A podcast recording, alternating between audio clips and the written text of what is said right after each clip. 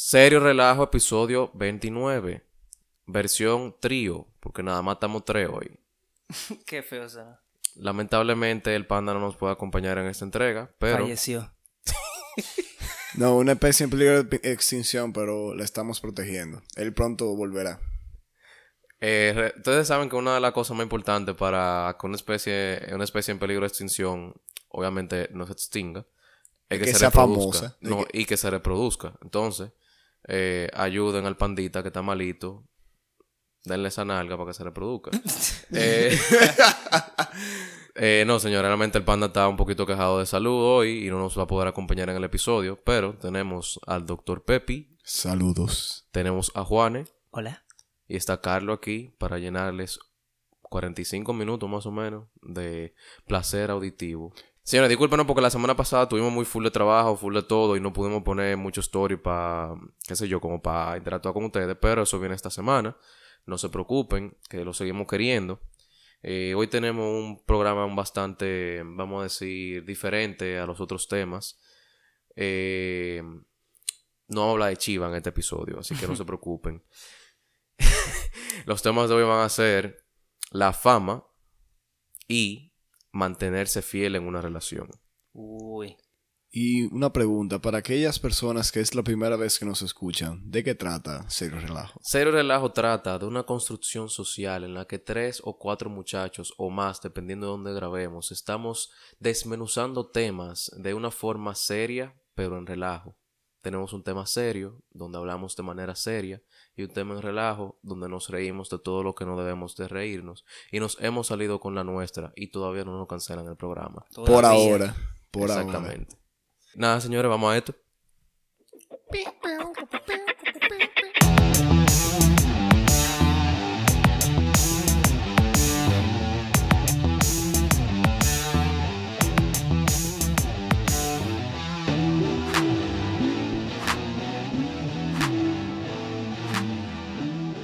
Y hemos vuelto a el relajo hoy, señores. Eh, simplemente queremos darle las gracias a todos los que se mantienen fieles escuchándonos. Eh, compartan este episodio, recuérdenlo. Y suscríbanse en todas las plataformas de podcast. Síganos en Instagram, arroba cero relajo. Eh, y no le vamos a dar mucha larga a esto. Vamos a empezar de una vez con el primer tema. El primer tema es la fama. La fama. La fama. Para, y más, para que entiendan un poquito del enfoque de qué vamos a hablar en el tema de la fama es ser famoso, cómo la gente se hace famoso, de verdad vale la pena ese estilo de vida y ese, ese tipo de, de- de cosas que vienen asociadas con ser famoso. ¿Qué ventaja tiene ser famoso? ¿Qué desventajas tiene ser famoso? Exactamente. Eh, para darle introducción al tema, yo voy a decir que realmente yo me encuentro, eh, vamos a decir, aceptando o apoyando de cierto modo los conceptos que tiene sobre la fama la abuela del señor Abelino, a.k.a. el lápiz consciente. La abuela del lápiz dice que la fama no es para todo el mundo y yo realmente estoy 100% de acuerdo con eso. ¿Ustedes están de acuerdo con eso? Totalmente. ¿Estás de acuerdo con eso? Sí. Claro, o sea, dímelo. Una, mira, mira, por ejemplo, de una persona que en su vida, loco, ha visto un peso. O que en su vida, loco, le han prestado el mínimo de atención. O que siempre ha estado así como que en la sombra. Y de repente, loco, sale un video, sale una vaina. Tipo, ¡fua! Famoso. ¿Cómo va esa persona a lidiar con la fama, la atención? Es una vaina difícil. Eso muchas veces corrompe a las personas. Sí, realmente el tema de ser famoso, a veces hay gente que no se lo está esperando. O sea, e- e- es una cosa como que ilógica, porque hay gente que se mantiene haciendo video en YouTube, se mantiene haciendo vaina en Instagram y de repente, simplemente porque algo se hizo viral, se hacen famosos sin esperarlo y quizás no estaban ni siquiera eh, preparados para ese momento de ser famoso. Y no es lo mismo que a ti te hablen todos los días tu mamá y tu papá, si acaso, a que de repente todas las mujeres quieren tener algo contigo, cuando no es verdad. Pero eh, tú tienes muchísimo más atención y no nada más la atención. Yo creo que la parte fea del, del tema de ser muy famoso es que tú no puedes hacer, eh, tú no puedes dar un paso en falso en nada. O sea, siempre va a estar esa prensa amarillista detrás de ti buscando todo lo que tú haces mal para resaltarlo. Para hacerte caer. Para hacerte caer. Y entonces al final tú pasas de tener fama buena a tener mala fama. Eso mismo yo te iba a hablar, porque Ahora. depende del tipo de fama también que uno tenga. Hay personas que comienzan con mala fama desde el principio. Sí, hay personas que comienzan con mala fama realmente. Y vamos a decir que de cierto modo, ese no, no es el tipo de gente normalmente que tú te esperarías que saquen siempre noticias de que de vaina mala que hicieron. Simplemente. Ese tipo de gente como que una fama un poquito más emífera- eh, eh, efímera, que. Una, una fama, una fama un poquito más efímera, digamos, porque a la gente que de verdad le caen atrás son la gente que generan contenido, la gente que generan view, la gente que generan controversia. Eh, a esa gente le cae muy, mucho atrás. Pero esa mala fama es la que genera más controversia todita. Yo entiendo que sí. La gente se, o sea, se busca los temas que por lo general son cosas que han pasado que son malas o tenga que ver con, eh, con, con disturbios y cosas así. Perrería. Con Sí, pero por ejemplo, vamos, vamos a definir un poquito el- el- desde el punto de vista, por lo menos, lo que yo entiendo que la fama es lo, si- es, eh, lo siguiente, por ejemplo. Para mí, ser famoso es que te conozca gente que Que tú en no tu conoces. vida tú pensabas que te iban a conocer. Por ejemplo, gente que es no famoso, pero vamos a decir infamous, es el tipo de, de las de, del, del mass shooting en, en Australia fue en la, en la En Nueva Zelanda. en Nueva Zelanda. O sea, ese pana, todo el mundazo sabe quién es ese Sabe pana. quién y hablan de él, exacto. Sí, pero ya eso en teoría, ya eso es irrelevante. Él se volvió famoso, pero ahora mismo es irrelevante. ¿Por qué? Porque tú no puedes generar controversia con eso. Tú puedes generar un tema de debate que no es lo que genera clics para los periódicos, para la, la prensa amarillista, que al final es la que se lucra de ponerte un anuncio en el medio de esa, de esa noticia que tú estás viendo. No, claro. Hay también, eh, por ejemplo, personas que se vuelven famosas a un nivel no tan grande como, por ejemplo, los medios, eh, vamos a decir, de comunicación, pero que se hablan todavía de boca en boca entre la gente normal. Por ejemplo, eh, la gente, vamos a decir que una muchacha de 16 años que sin querer se le liquen algunas fotos... El. El paquete, como nosotros decimos. Se le liqueó el paquete y todo el mundo sabe quién es esa muchacha. Como le pasó a Angie Barona. Pero ahora ella lo saca ya sola. Pero a ella no se le liqueó, o sea, a, ese- a ella no se le liqueó ninguna foto desnuda. No. Se le quedaron foto en traje de baño. Y Provocativa. en ropa interior también. Sí, por eso es, vamos a decir que eso es disparate. Para, para ti no, pues la tipo es famoso todavía. No, creo que tipa está buenísima. O sea, imagínate que se hubiese liqueado esa foto de ella y hoy ella fuera una tipa que no fuera visually appealing para la gente. O sea, esa tipa no estuviera en ningún lugar. Ella está donde está hoy porque ella está buena, no porque la foto se liquearon. Si tú supieras que entonces pudiéramos clasificar la fama o el motivo de la fama de diferentes formas, y tú haces, dependiendo de tus acciones, dependiendo qué cosas tú dejaste de hacer un momento crítico, por ejemplo, una persona que debía de hacer algo y no lo hizo y por eso, digamos, qué sé yo, se explotó una fábrica. Yo creo que tiene dos stages. O sea, hay, un o sea hay, hay una etapa. La primera etapa es el boom y la segunda etapa es mantenerse. Por eso se conocen los artistas que son One Hit Wonder. O sea, artistas que pegan una sola canción y luego no se pueden mantener. Pero es por eso, mi- porque me refiero, tú tienes personas, por ejemplo, que se vuelven famosas porque se liquea un video en la internet. Kim Kardashian. Por ejemplo, generalmente precisamente de haciendo porno, lo que sea. Hay personas incluso que se hacen famosas haciendo buenas acciones, que lo hacen todo el tiempo. Sí. Tuvieron la suerte de que un día, ya sea una persona que ya es famosa, o por alguna razón su video se hizo viral, ya esa persona se vuelve famosa por eso. Está el viejito este, un viejito que es como serbio o ruso, que él sale en pila de memes, que está como que con una sonrisa, pila de falsa. Ah, sí. Ah, el, el viejito de, el que está como, como muriéndose, como que. eh. Ese mismo, ese tipo, él es famoso. Y él, y él de hecho, él dice que esa- él no estaba preparado para esa fama, que él fue a un shooting, o sea, a un, A una a un photoshoot, Ajá. de tirarse fotos por un anuncio.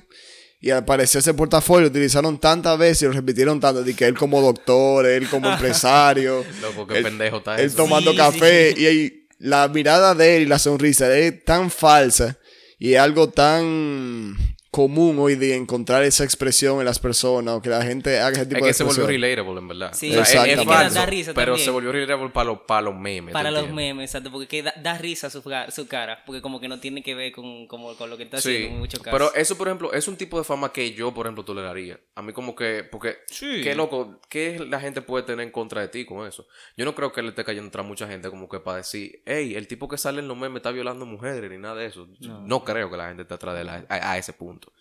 Pero si tú llegas a ser famoso como que un punto donde tú tienes Mira, por ejemplo, yo soy un tipo de persona que yo soy un poco extrovertida, eh, introvertida, perdón. Yo, al ser introvertido, a mí me gusta, de cierto modo, pasar tiempo solo. Yo disfruto pasar tiempo solo. Ser famoso dificulta tú poder encontrar ese tiempo en estar solo. O sea, tipo de, vamos a decir, futbolistas, así, ni- nivel Messi, Cristiano Ronaldo, Ah, tienen que buscar sí. viejos lugares donde no lo conozcan para ir, para ir de vacaciones, porque qué loco, es, es casi Si eso- imposible. si eso es lo que yo quiero, ¿te entiendes? O sea, sentirse, priva- o sea, sentirse solo y tener esa privacidad. Porque quizá hay gente, así como, como tú eres, eh, vamos a decir, como un poquito introvertido, quizá hay gente que lo que le gusta también es estar rodeado de más gente. O sea, Sí. ambivertido. Sí, hay gente que le gusta, de cierto modo, estar rodeado de gente, pero el problema también con la fama viene, es que viene gente que tú no... Gente que en teoría son tus amigos, pero que simplemente están ahí para aprovecharse de ti. ¿Tú sabes qué sucede? Que entiendo de que con la fama sucede muchas veces como sucede con el trabajo. Y es que tú no decides con quién tú quieres trabajar. Solamente las personas que trabajan contigo son personas que están ahí tal vez en la misma situación que tú, pero al final tú no lo decides. Ejemplo, tus amigos realmente tú decides cuáles son. Es verdad, la familia tú tampoco la decides, pero la familia tiene una cualidad y es que tienden a quererte y aceptarte de manera incondicional. Deberían. Ahora, cuando tú eres, cuando tú eres famoso, tú no decides quién te conoce o tú no decides qué personas son las que interactúan contigo en muchos casos, porque va a venir cualquiera de la calle y decirte, oye, pero tú eres fulano, el de tal cosa, y tú como que, Pero tú eres canqui. sí. Pero tú eres canqui. ¿Y qué te hace afuera? No, pero. Maldito canqui, lo con todo el episodio. Eh, pero tú sabes que realmente ser famoso requiere que tú sepas tener un mejor filtro de tus amistades. Porque a veces tú no sabes cuál es la intención de la persona que quieras Y que el problema está que el problema con eso es que no todo el mundo que te conoce son tus amigos. Por No, lo menos cuando tú eres una persona normal dentro de lo que cabe, o una persona que pasa desapercibida en la sociedad, tú tiendes a ser alguien que el que te conoce a ti o es familia tuya o es tu amigo. Y tal vez uno que, una que otra persona, dependiendo de qué tan influyendo sea en el medio que tú te desenvuelves. Pero aparte de eso, tú no eres famoso, o sea, no hay nadie más allá de tus amistades. Como que el 80% de las personas que te conocen son tus amigos o allegados. No, y que bajan los chances de que alguien quiera ser amigo tuyo para sacarte beneficio. Entonces, Exacto. O sea, bajan mucho la- la- la- los chances de eso. Porque le iba a decir algo. Ustedes saben, así como el dinero, la fama también es un asunto que da poder a la gente también. Claro. O sea, tú tienes eh, poder de influencia con otras personas. Yo creo más que la- el poder que trae la fama muchas veces está más relacionado con el dinero que genera las personas. O por lo menos con la idea de que esa persona que es famosa también genera dinero. Y por eso entonces tiene poder. De- depende. Depende, Depende, sí. porque por ejemplo Gandhi era famoso y no tenía un chele. Y él influenciaba a mucha gente sin necesidad de dinero. Asimismo, por ejemplo, la Madre Teresa de Calcuta, que son gente Pero una cosa es son- tú ser influyente, otra cosa es que tenga poder. No, pero eso es lo que me refiero. Claro, O sea, esa poder. influencia te da, en cierto sentido, Me corrijo. un tipo de poder. Depende del tipo de poder. El poder de tú movilizar las masas Exacto. con tu... Con tu carisma, por así decirlo. Sí, con tu carisma, con tu discurso. Eso es un tipo de poder. Pero el poder, por ejemplo, de movilizar a cualquier tipo de empresa, cualquier tipo de movimiento, con solamente pagar o solamente tener Sí. una influencia, muchas veces está dada principalmente por el dinero. O sea, hoy día, por lo menos, yo siento que la fama ya no es algo tan decisivo en lo que tiene que ver con el poder. Tal vez en el pasado sí, donde era un poder más relacionado a quién tú eras y qué significaba tu imagen, pero hoy día ya para mí el poder y el dinero están bien entrelazados. Bien ya. entrelazado, Loco. claro. Dentro de la, la- o sea, la fama definitivamente tiene su ventaja al final. O sea, tú tienes que saber cómo manejarla, pero por ejemplo, te- tú te vuelves prácticamente influencer. Mira, la Madre Teresa de Calcuta pegó los hábitos y la vaina de la monja. Digo, yo no sé, en verdad, yo te me estoy inventando eso totalmente. Pero, pero por ejemplo, eh, vamos a hablar el caso de Kylie Jenner, ¿qué se llama? La, la, La herma- la hermanita. La billonaria más joven. La, exacto, la billonaria más joven.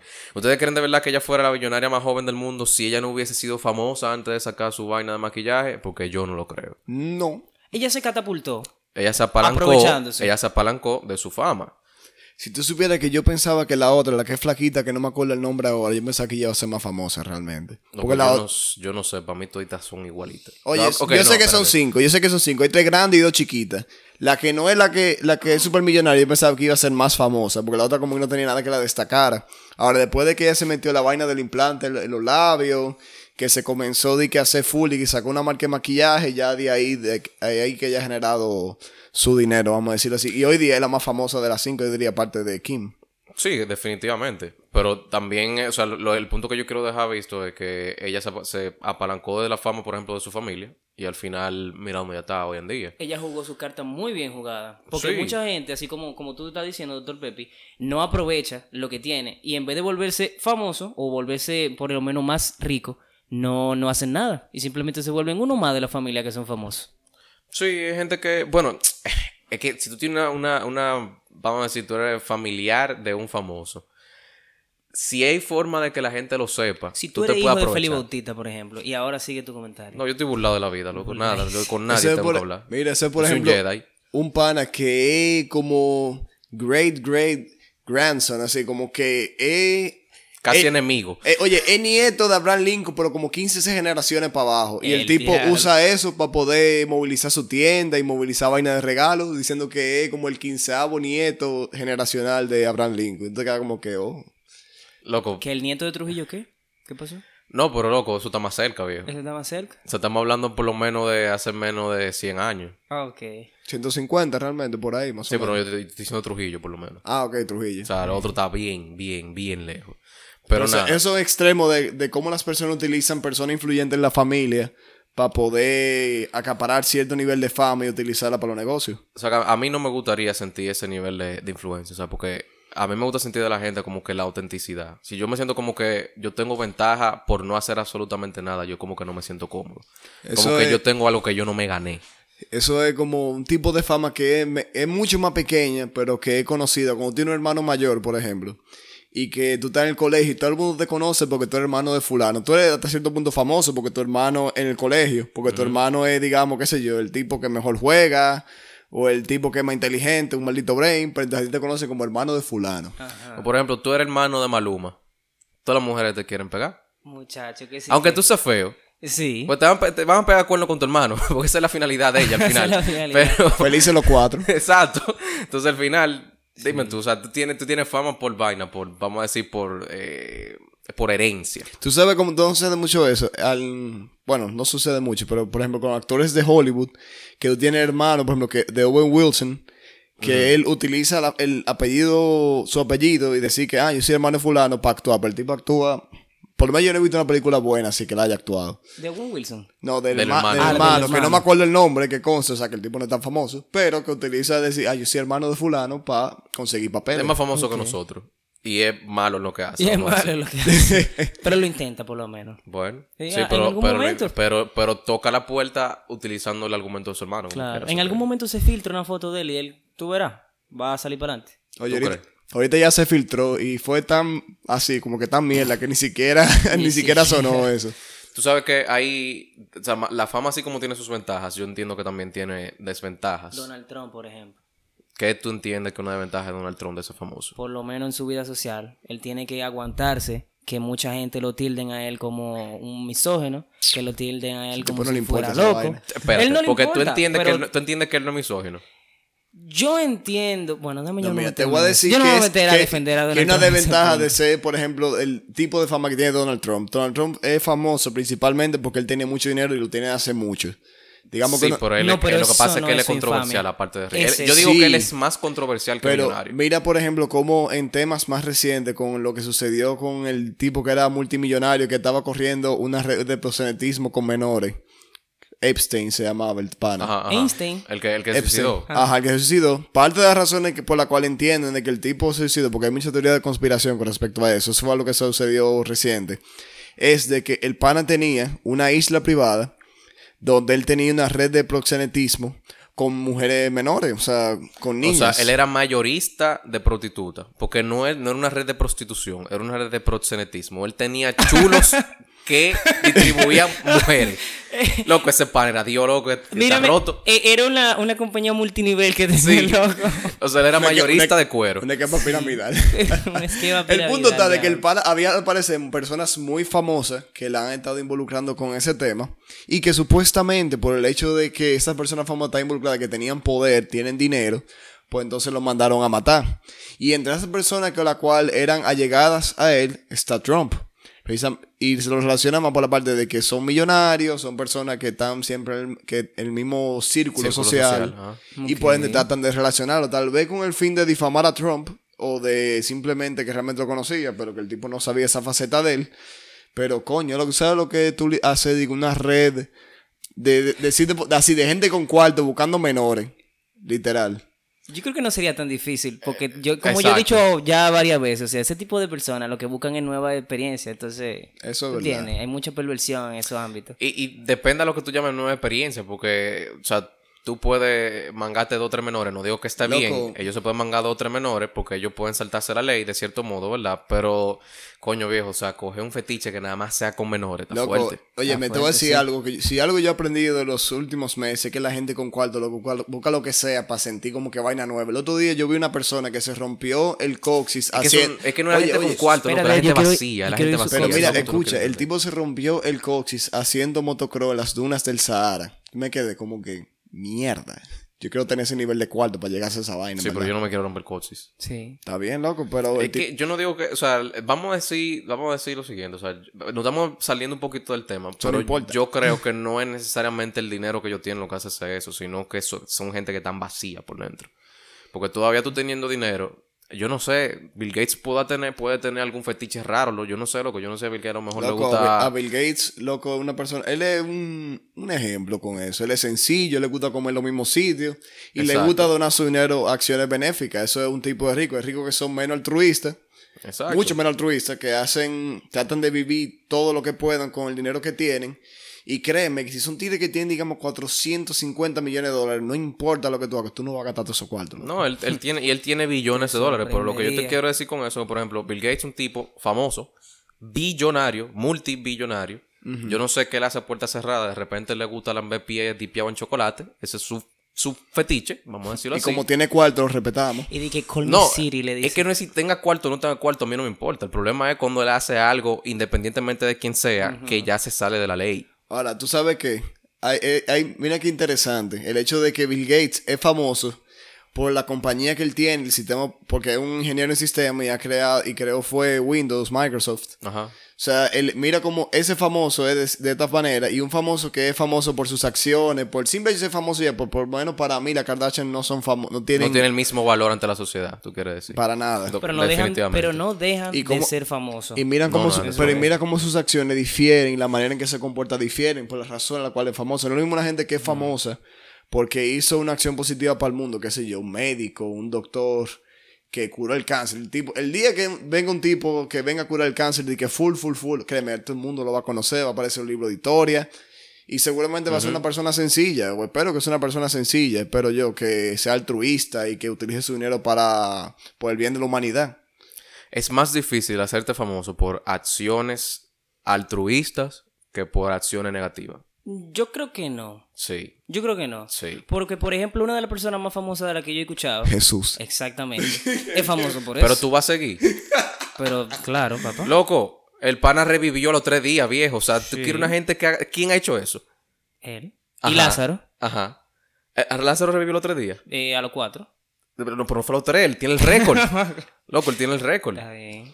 O sea, olvídate. En verdad, Lázaro, Lázaro tiene el récord, ¿verdad? Porque tú duró cuatro. Él duró pero, tres. pero a él lo revivieron. Está bien. Exacto, él lo A él lo revivieron. revivieron, él lo revivió. O sea, que no es lo mismo. Pero es un caso de loco muy excepcional, tú sabes. O sea, en general la gente se vuelve famosa eh, porque se hace viral, por la razón que si generalmente cuando se hace viral por algo malo. Pero todo depende de que tú digas como famoso. Porque, por ejemplo, eh, créeme, esa gente, por ejemplo, como Gandhi, como la Madre Teresa, como Jesús, o sea, van a ser famosos por muchísimo más tiempo. O sea, Yo siento a que la Madre de... Teresa, siento que la Madre Teresa no aprovechó su, su fama. Porque debió, debió, ella- debió sacar una marca de ropa para Es que se murió temprano, loco. Temprano. Temprano. O sea, al, al momento De que se- 150 años. lo ¿Tú que entiendes pa- que se murió ella no se murió 150. abusador. Lo que pasa es que realmente al momento de que ella, su historia se dio a conocer ya cuando ella estaba vieja, realmente. O sea, no todo el mundo la llegó a conocer. Ah, cuando estaba de verdad haciendo toda la vaina. Exacto, haciendo. porque realmente ella se dio a conocer full cuando la- me parece cuando le iban a santificar o le iban a dar un, un Pero la sus últimos años ella ya era famosa. Sí, sí. No, O sea, eso ella sí. debe aprovechar y sacar una marca de ropa para cristiano. Ella pudo haber aprovechado económicamente las ayudas que le dieron. Hay mucha gente que analiza mucho la situación en la que ella vivió y entienden que ella pudo haberse manejado mejor, aún por el bien de las personas. Pero ya eso fue su vida. Eso fue lo que ella decidió hacer. Eh, Digamos que ella no tenía esa, e- esa, esa hambre tan grande así, vamos a decir. Ajá. Ahora, yo tengo una, una pregunta con respecto a eso. Ajá. No, ya se me olvidó. Sigue. Tú ves, eso es un efecto de la fama, loco. De la paja, yo diría. Pérdida de Mira. memoria y de cabello. Para ir cerrando ya con ese tema de la, de la fama, desventajas que yo entiendo que tiene la fama es que, que bueno, yo lo había dicho al principio del, del podcast. O sea, tú tienes que andar muy alerta o tú tienes que ser, tienes que tener un círculo muy cerrado como para que no te, tú no se expongan las cosas tuyas al público. Ni para que se aprovechen de ti tampoco. Exacto. Pero además de eso, es, es como que después que después que tú eres famoso y tú haces algo muy malo y tú, o sea, la gente te coge mala voluntad, quizás hasta por algo que tú no hiciste, es difícil tú volver a pegarte. O sea, por ejemplo, vamos a decir lo- los famosos que han estado involucrados en casos de, de, de violaciones. No, no, en casos de violaciones, que simplemente son sospechas.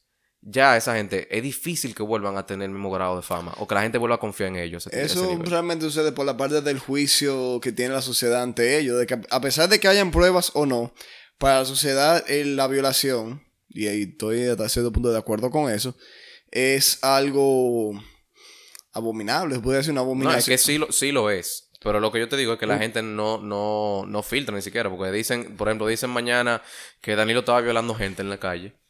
No va a ganar las elecciones ni por el diablo. No, pero lo que te digo, que la gente no escatima en cuanto a pruebas se refiere al momento de que alguien hace una acusación de esa naturaleza o de ese calibre. Porque tú decir a una persona que un, que un violador, eso entiendo yo que es para tú joderle Para la... estigmatizarlo socialmente y ostruzarlo, óyeme, a un nivel. O sea, destruirlo socialmente. Sí. Tú dices que una persona es un violador y tú tienes, aunque sea una pequeña prueba de una muchacha que dijo que eso pasó, olvídate que esa persona, socialmente hablando, ya murió. Lo van a botar del trabajo, le van a quitar cualquier tipo de beneficio que tenía, todo. Se A eso que me refiero. A eso que me refiero. O sea, esa persona que era famosa, si ya lo conocen por ser famoso, si ya lo conocen por ser famoso eh, por cualquier otra cosa y después le pegan algún caso de violación, todas las personas que lo conocen le va a llegar de alguna forma esa noticia. Entonces, le- de cierto modo le puede cambiar la percepción dependiendo del tipo de persona y eso es difícil tú volver a recuperarte de eso. Full. La gente tiene también que, que, que me dice, señores. Eh, señores, nada, eso yo creo que con eso está bueno para hablar de ese tema. Eh, ahora vamos a hablar sobre un tema profundo para que... Y vamos a dar unos tips para que los muchachos y las muchachas dejen de, de caer en, La en tentación. tentaciones del diablo, de Satanás. Oigan, muyayo. No sean oigan, famosos, señores. Que se- oye, el que es famoso tiende a meter más cuernos. Tiendamente me acuerdo. Pero, ¿tú crees que sí? Loco, o sea, el- ¿Tiene la oportunidad? Oye, me- Espérate, no, porque una cosa es tener una oportunidad, ponerte- una cosa es tener una oportunidad, pero la otra es que Ya. acuérdate que te están viendo desde arriba todo No, el yo tiempo. loco. sé, pero si tú tienes la oportunidad, tú eres más propenso, porque alguien que no tiene la oportunidad no lo va a hacer. mira, déjame ponerlo de esta manera. Al momento Loco, de es que una tú eres- buena pregunta. Mira, al momento de que tú eres una persona famosa, tú te expones más a un grupo mucho mayor de personas. Y así como dice Juan, el Bandersnatch, también sucede que tú te... Tú estás presente en una mayor, un mayor número de circunstancias, de situaciones, que es más probable que ese evento ocurra. Porque yo entiendo realmente que la parte de los cuernos, más que algo de voluntad, es tú no verte en, en la situación en la cual tú la puedas hacer. Porque to- para mí todo el mundo es capaz de caer en eso. Todo el, el el detalle está si tú estás o no en, las, en el lugar y en el momento adecuado para que eso ocurra. Mira, para terminar de ligar los, dos temas. Eh, yo no sé si sea verdad que los famosos sea, la tengan tan fácil para pegar cuernos. O- sucede lo siguiente, sucede lo siguiente. Es verdad que ellos están expuestos a más gente, que es verdad que hay más gente que se lo quiere dar, pero, pero, así como hay más gente que se lo quiere dar, tienen que desconfiar de esa misma persona. O sea, por ejemplo, tú eres famoso y tú estás casado, Ah, pero hay una tipa que quiere contigo. Tú no sabes la intención de verdad esa tipa. La tipa lo que quiere, simplemente, la tipa, oye, te agarró una foto tuya durmiendo, tú pegando cuernos, tú te fuñiste ahí mismo. Exactamente. Ah, bueno, eso es verdad. O sea, Déjame- tiene que saber, si va a pegar cuernos siendo famoso, tiene que saber pegar los cuernos. Déjame ahora yo decirte Tiene una que co- matarla, decirle pobre. una cosa a ¿Qué? Déjame yo ahora decirle una cosa. Y yo quiero que ustedes digan mi opinión y ustedes me digan qué ustedes opinan de eso que yo voy a decir. Mira, Ok. Ajá. yo me voy un poquitico más lejos. Vamos a, a ir al caso particular de un hombre y de una mujer famosa. Ajá. En el caso, por ejemplo, de una mujer famosa, vamos a decir que por lo general, si esa mujer cumple con ciertas cualidades, por así decirlo, como que son independientes, como que tienen un carácter un poco dominante, algunos hombres no, no le atrae ese tipo de mujeres y ellos como que no, eh, no intentan, ¿tú entiendes? Ajá. Ligar con ese tipo de mujeres. Pero en el caso de los hombres, cuando tú tienes una persona, cuando tú tienes una persona famosa, cuando tú tienes una persona carismática Oye, un, y, que pana poder, o sea, con las cuarto y mujeres, actor, yo entiendo que se te pegan más. ¿Tú Claro. Yo entiendes? te voy a decir una Eso vaina. Para entiendo. mí, con eso de ser famoso, antes de entrar full al tema de los cuernos y cómo no mete cuernos, el que es famoso tiene, la venta- tiene una ventaja y es que no, importa evolutiva. no importa lo que él haga. Si él, se man- si él mantiene su fama, es muy probable que él encuentre a una persona que acepte esa parte de su pasado y que pueda estar con él en un futuro para cualquier, ya sea para algo más casual, algo serio. Pero tiene la ventaja de que como conoce más personas, hay personas que están lo suficientemente locas para decir, "Ah, mira, eso yo lo aguanto, eso yo lo tolero. A una persona... Por un par de millones yo lo aguanto también. Exactamente. Eso. Exacto. Claro. O sea, la gente suma, bueno, que yo tengo para perder. Probablemente el tipo me pegue cuerno también. Como me lo han pegado todos los tigres pobres con los que yo estaba. Entonces, como que, nada, vamos a dárselo. Exacto. Lo que es un superpoder al final. Sigue siendo un superpoder esa vaina. Tener dinero sí. Sí, se tiene dinero, ser famoso, son superpoderes. Eh, pero bueno, eh, el tema, el segundo tema, el tema en relajo de hoy, que yo no sé qué tan en relajo es, porque en verdad vamos a, yo, yo por lo menos, por mi- desde mi punto de vista, yo voy a dar tips que yo creo que funcionan. Eh, pero es cómo mantenerse fiel en una relación. Bueno, pues. No saliendo de tu casa. Eso es una, pero ¿y qué tal si la tipa llega a tu casa? Eso, eso es difícil. Oye, te digo, es no verte las circunstancias. Es tú no, no propiciar que eso ocurra. Y tú una jevita que te agrega en Instagram y que te escribe, te dice, hola bebé. Oye, y tú tienes novia. eh, tú decirle que no, bloqueala. Es que oye, ¿qué pasa? Porque eso es como la gente. La gente no busca los problemas, pero muchas veces los problemas, problemas llegan. llegan solo. pero que, Oye, a veces los problemas llegan en una tanquita negra, loco, con ese culazo. Coño, pero Muchacho. que me lleguen esos problemas a mí, porque diablo. Sí. Lo que pasa es que tú no, puedes, pegar, que tú no tener puedes una- pegar cuernos si no tienes que una relación. Exacto, lo que pasa es que Gracias. tú tienes que te- estar en una relación. Pero es que eso como quiera. Exacto. Esos son pro- yo como soltero, esos son problemas. loco. No, lo que pasa es que realmente tenemos que decir la verdad. En este grupo de, de, de jóvenes, De somos palomos. jóvenes que tenemos un poquito de. Aparte de la palomería que nos inunda, realmente tenemos cierta. cierto grado moral. Y yo sé que tú todavía teniendo una relación, tú no lo harías. No, Como yo creo que no haríamos ninguno de nosotros de los que estamos aquí, ¿verdad? Pero lo que te digo, para mí la clave, aparte de, de tener esa parte de la convicción, es el tú no verte involucrado o estar en el momento y el lugar adecuado para que eso ocurra. Porque te digo, yo he conocido personas que para mí son santos, gente que son bien, que yo, mete- yo pudiera meter la mano al fuego por ellos. Bueno, papá. Pero, pero, estoy consciente que si se dan las circunstancias adecuadas, como por ejemplo, imagínate que tú estás casado, por darte una vaina extrema, tú estás casado y tú estás en un yate, qué sé yo cuánto, el yate se hundió y nada mata tú y una tipa en una isla. Ajá. No me venga de- a decir a mí que... ya por- se hundió y se murió mi esposa. No, no, tu, tu esposa está en tu casa, tú te fuiste de yate con tus amigos. Ah, pero es que tú no me estás poniendo el ejemplo bien. Ah, pendejo. que ese no me conviene. Entonces, tú estás en una isla desierta, lejos de, de toda comunicación, de todo, todo, todo. Y estás tú y una muchacha, que, una jevita que está buena. Ajá. Y tu esposa está. Y tu esposa toca. Tú no, eso es meter los cuernos. ¿Y qué? ¿Y qué? Eso es meterlo- Porque, tú- están, Es que porque ya- están en la isla y ya. Tú no, No, si Ah, estás en la isla, tú estás casado, pero es una situación muy extrema. Pero vuelvo y digo, Sí, es Pero- bajo las sí. circunstancias adecuadas. Mm, eh, Pero te voy a hacer una pregunta para ese caso. Ajá. Por ejemplo, tú dices que ya al- a la semana ya tú puedes. de una Oye, vez. a los tres años. A y si tú nunca te divorciaste, eso es cuerno. Mira, yo te digo, a los cinco años tú estás legalmente bien para hacerlo, porque según la ley tú estás muerto ya si tú no apareces. Entonces, yo entiendo. Ey, yo ey, entiendo. Él tiene un punto válido. Legalmente. Él tiene un punto válido. Ajá. Porque aunque lo haga, la tipa no lo va a poder demandar en el divorcio. Porque él está muerto en teoría. Está o sea que, muerto. Imagínate. Dicky. No está muerto, o sea, en teoría. Está muerto. No, está bien. Pero es que, por ejemplo, ahí. Vacíos legales. Ahí eso es todo lo contrario a lo que tú quieres para mantenerte fiel en una relación. O sea, ahí tú estás en el escenario ideal. O sea, Pero- tú, te- tú estás en una isla, tú estás con una tipa que está buena, no va a quedar evidencia de nada. O sea, eso no me la van a No hacer va a quedar evidencia de nada. Loco, una isla de ¿Y si tú la preñas? Y después lo Pero salvan mira, a mira, ustedes? a eso es que voy La entonces. evidencia tú la tiras por la escalera. Al niño tú lo tiras por la escalera. A ella. Pero ahí es que voy. Así mo- como hay una circunstancia completamente ideal que vendría siendo esa, hay una circunstancia completamente inideal. Inideal. y hay entonces circunstancias que están en el medio. Entonces, el detalle está, ¿qué tan cerca de la circunstancia ideal, o sea, la circunstancia que está en el medio de esa escala, ¿qué tan cerca tú tienes que estar de la parte ideal para tú meter los cuernos? Si tú tienes que llegar al punto de que tú tienes que estar solo en una isla con una tipa que está buena, lejos de la humanidad, o si tú tienes chance de hacerlo en Punta Cana, con una jevita que tú conociste, lejos de todo el mundo también, lejos de tu casa. O en el apartamento del frente donde tú vives. Exacto. O sea, te digo, son, es un grado de, de situaciones que pueden ocurrir Mira, que dependiendo de qué tan fácil sea o difícil, pues entonces se dan. No, porque yo no voy a responder, yo voy a hacer otra pregunta. ¿Tú vas a responder lo que él dijo? no, yo iba, yo iba a hacer otro comentario. Ah, porque yo iba a pero hacer un comentario, sí. Le iba a hacer una pregunta. Para ustedes, ¿quiénes son los que más cuernos pegan? Los ¿Los seres hombres? humanos. No, no, no. ¿Los hombres o las mujeres? Loco, mira, yo te voy a decir una vaina. Es un tema para otro podcast. Es un tema para otro episodio, pero yo lo voy a Pero resumir. ustedes pueden Sí, responder. pero yo lo voy a, ustedes pueden yo lo- tirarse al medio. yo lo voy a resumir con dos datos. Ok. Los hombres exageran sus encuentros sexuales aproximadamente por tres de lo que Mm, Sí, de verdad La regla pasó. de tres. Las mujeres disminuyen sus encuentros sexuales por aproximadamente la raíz, la décima raíz de lo que de verdad tienen. O sea, cuando una tipa tuvo, vamos a decir, con 100 tipos, ya se tuvo con uno, más o menos.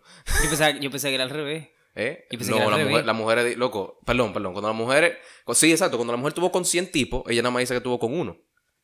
O sea, hay mujeres que pierden la virginidad 7 y 8 veces en su vida. Siete y es mi ocho. primera vez. Exacto. Las mujeres pierden la virginidad varias veces en su vida. Entonces, y, y no, es nada- no tenemos nada en contra de las mujeres. O sea, al final, nosotros como quiera no tenemos de otra. Pero, Si supiera, yo digo que, so- que más que si hay un sexo que lo hace con más frecuencia, es que la circunstancia en la cual eso se da es diferente. Por ejemplo, yo siento de que las mujeres, por ejemplo, cuando lo hacen en muchas ocasiones, tiene que ver con la parte de la presión social, que digamos se van todas para la playa, un fin de espérate, espérate, se van para la playa toditas las amigas un fin de semana.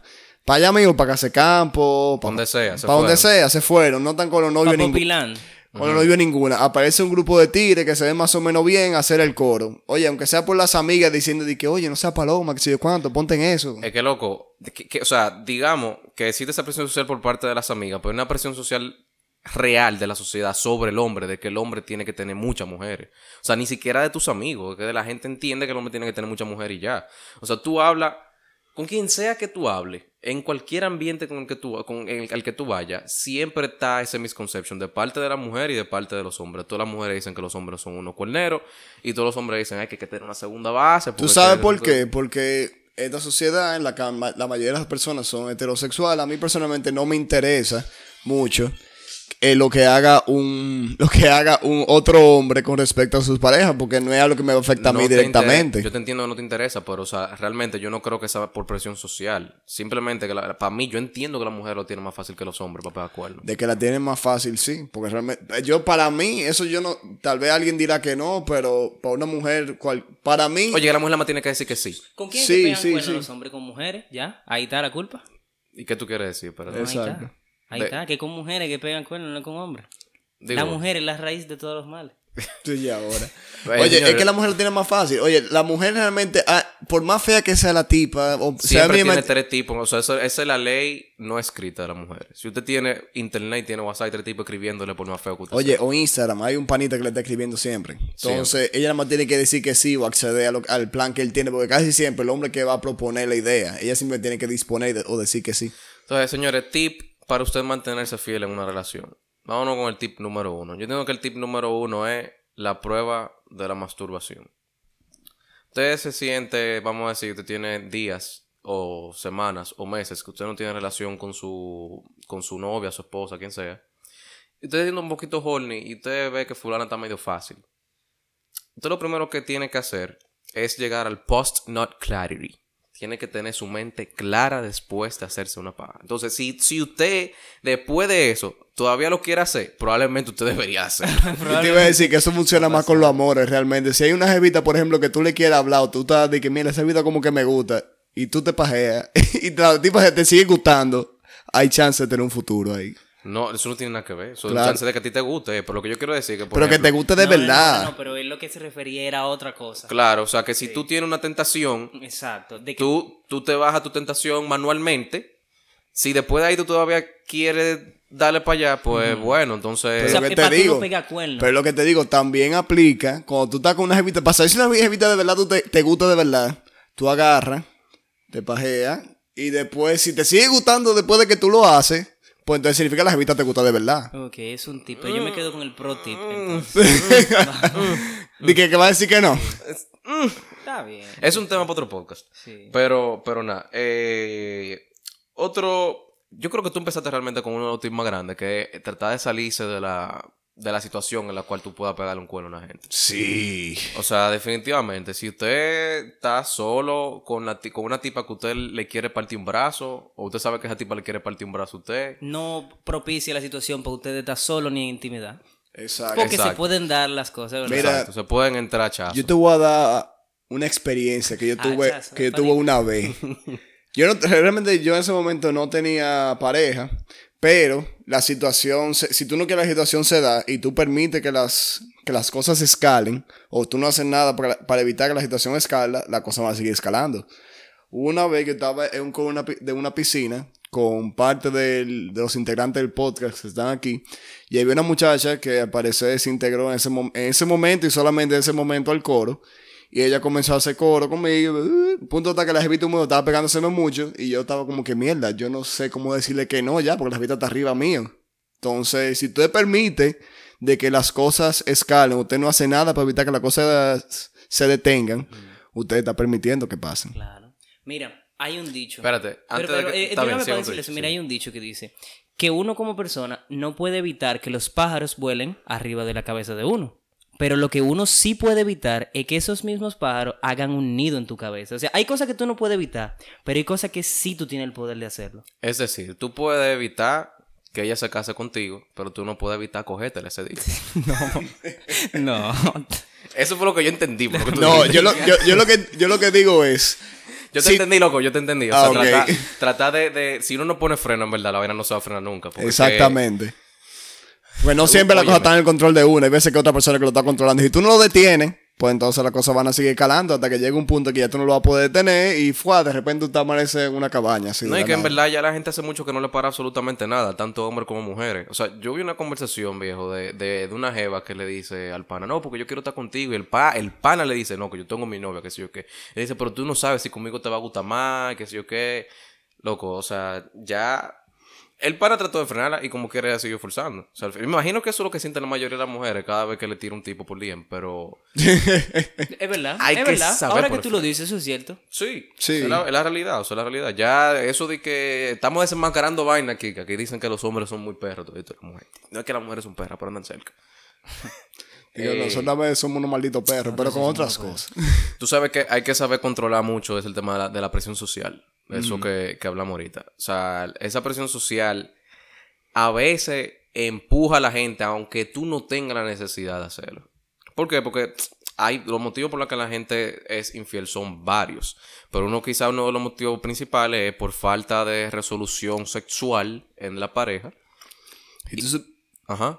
Que tú supieras que realmente diciendo que eso es un factor predisponente, pero no necesariamente un factor desencadenante, porque tú puedes sentirte no a gusto con tu pareja. O sea, hay vamos a decir que el meter cuerno es una situación multifactorial, donde hay factores No, que lo, son lo es, lo es.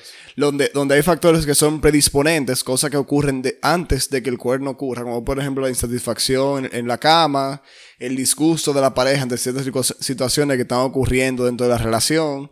Y hay factores entonces que son desencadenantes, que son lo que ya estamos hablando, de que tú estás en una fiesta en una piscina y una jevita que se te pega. Tú tienes ambas cosas al mismo tiempo, pues es muy probable que el cuerno se dé o que esas circunstancias se den. Es muy probable, eh, como él dice, pero no necesariamente es lo único. Porque, por ejemplo, tú puedes estar con tu pareja bien en términos sexuales, pero simplemente porque se presenta una situación, hasta por variedad, loco. No, es Sí, lo que te digo. que hay que sí, o sea, claro, es multifactorial, yo estoy de acuerdo, pero hay que saber mucho manejar la presión porque realmente cuando uno está expuesto siempre a esa presión, ya esa presión se vuelve eh, se vuelve el factor. O sea, todavía tú estás bien con tu en tu relación, de esa presión que te la pongan todo el tiempo encima. Loco, al final eh, es incómodo. Mira, por ejemplo, tú digamos que tú sales a una discoteca con tus amigos y hay una muchacha que ella se pone a bailar contigo, se pone, se, está a la disposición de bailar contigo y vienen tus amigos y te dicen, oye, pero date esa jevita, está puesta para ti, está en bandeja de plata. Pártele un brazo. Entonces ya, cuando tus amigos tuyos están metiendo esa presión, tú como que no, que si yo cuándo, que después... fallar a sus Que, expectativas. que después fulanita se entera o que no, que realmente no me interesa. Digo, pero loco, está ahí. Está para ti. No, no, no pierde el chance, que la vida es una, que si cuando, y al final te meten eso y un par de botellas más de romo y ya caíste, loco. Loco, y, y Te cuando... financian el cuerno. No, oye, y cuando hay rumores ya de que tú estás saliendo con una gente sin ser verdad, sin ser verdad, ya tú dices, coño, ya, ya la gente lo está pensando como quiera.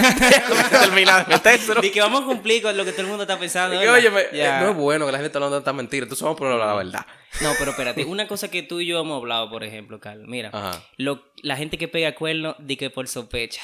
Loco, de- merecen morirse. Di que por Merecen sospecha. explica, explica que lo Y que, que nada es más por si acaso me están metiendo los cuernos ya. Gracias, Déjame gracias. hacerlo también. Gracias. O sea, acuerdo. e- eso es un término que, que en, en mi investigación social, eh, quote a José de la Luz, yo me he dado cuenta que, loco, hay gente, y yo no voy a especificar género, pero hay gente que simplemente porque piensa que la otra persona está en malos pasos, ellos se adelantan. O sea, es como que una competencia. Entonces ellos no pueden sentir que la otra persona va a pegar el cuerno. Ellos tienen que pegar el cuerno primero. Lo que pasa es que en esta sociedad se pudiera decir el que mete los cuernos, el que gana. O sea, Pero si, ¿por si tú, si- gana? ¿Pero si por tú lo- nivela, por a- aquí, si tú, aquí en este país, si tú metes cuernos y no se enteran, tú estás ganando. Está bien, no, está bien, pero tú estás ganando para ti. Porque tú no Exacto, estás ganando para ti y realmente entiendo de que es una circunstancia que no vale la pena tú vivirla. Pero Pero, ¿qué clase de, de toxicidad es una relación, loco? Porque tú tienes que, que meter el cuerno primero. O sea, que tú tienes una presión de que yo voy a meter el cuerno primero para que no me óyeme, metan. hay gente que son tóxicas, loco. Eso es algo que tú no lo puedes. Tú puedes evitar eh, relacionarte con gente O tóxica. pero- competitiva. ¿cómo? no, eso es tóxico. Sí, competitivo. Una competencia tóxica. Una loco. competencia. Una competencia tóxica. tóxica, sí. Literal, a eso es como tú Moral. tratar de ver cuál bomba atómica explota más duro y, y tira más radiación, loco. Es una competencia tóxica. Mire, señor, una- un, un, vamos a un pequeño tip. Otro tip para Pro terminar. tip. Este, este es el tip menos pro de todito. Si ya usted está que usted no puede aguantarse, que usted está en una situación que usted desayuna, comida y cena y respira ese cuerno eh, sin hacerlo. ¿Tú sabes lo que tiene que hacer? Termine lo otro. O, si usted no lo quiere terminar, usted pide un tiempo, se lo come y vuelve. no. Ey, no, Como espérate. hace el 90% de la Lo gente. Ey, no, 90%, no, no, sí, eso no. no. Oye, para mí, yo siempre le he dicho, si hay. Ey, pero acuérdate que son tips para no pegar cuernos. Eso no vale como un cuerno. Es verdad. Pero yo lo que digo es, si ya tú estás en una situación en la cual, primero, hay factores predisponentes en tu relación, lo cual ya sea que uno, tú no los quieres afrontar, o dos, tú no estás, no hay forma de tú poderlo solucionar por la razón que sea, porque son cosas muy intrínsecas a la otra persona, hay cosas intrínsecas a ti que simplemente tú no puedes cambiar o no estás a la disposición de cambiar, que están afectando la calidad de la relación. Óyeme, van para adelante, vive gente. No tenga que hacer pasar una gente trabajo, ponerlo en una mala circunstancia, qué sé yo, romper el corazón, hacerlo sentir mal, hacerlo pasar una mala noche, hacerlo sufrir. Que a pesar de que sí, eso te aumenta resiliencia y el temple, como tal vez haya pasado con muchas personas que estamos aquí, porque aquí, para nosotros los hombres, no han metido los cuernos hasta que se demuestre lo contrario. O sea, yo no, para mí, yo nunca, yo nunca digo con certeza, a mí nunca me han metido los cuernos, porque lo más probable es que sí. Oh, me extraña, me extraña, pero está ey, bien. ey, tranquilo, mis hijos. Ey, ¿es verdad? Oye, tú No, nunca... tú, tú hace dos semanas no pensaba eso. Oye, no, pero eso lo dice un filósofo llamado Fabio Fusaro. Un Ah, filósofo. Oh, o sea que ya leíste a Fusaro. Hace mucho, él lo dice, tú no puedes de- tener Oye, usted nunca la Usted entra certeza. pensando que le pegaron los cuernos ya, y ya. usted Exacto, tú no te has tranquilo. metido en amores y ya te has metido los cuernos. Exactamente, usted está tranquilo. Está pasado. Mira, algo que con relación a lo que tú estabas diciendo, Carlos, mira. Eh, también de lo que tú estabas hablando, de la tipa esa que le hizo eh, la conversación. Ajá. Sí. eh, que me gustó también, o me dio risa, por así decirlo, la otra solución que le buscó. Ah, sí. ¿Cuál era la otra solución? No, pero si ella te dice que no, plantearle un trío. Plantearle un trío. Y así tú me comes y te la comes a ella. Y que no, que yo no creo que mi mujer sea así, que si yo que llegue, pero tú no sabes, a lo mejor te sorprende. El diablo. Si esa solución se da, ya eso no es un cuerno. Loco, hay vaina, men, que de verdad, de Eso es poliamor ya.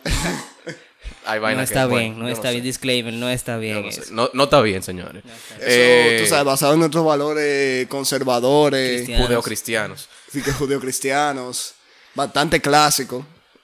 No está bien.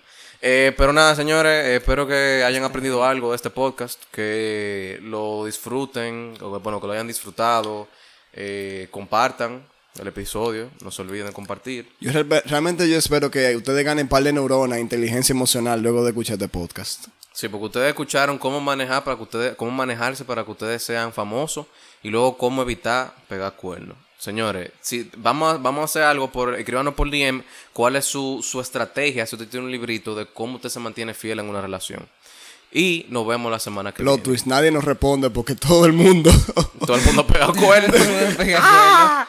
Pero nada, señores, nos vemos. Eh, nos vemos la semana que viene. Peace and love.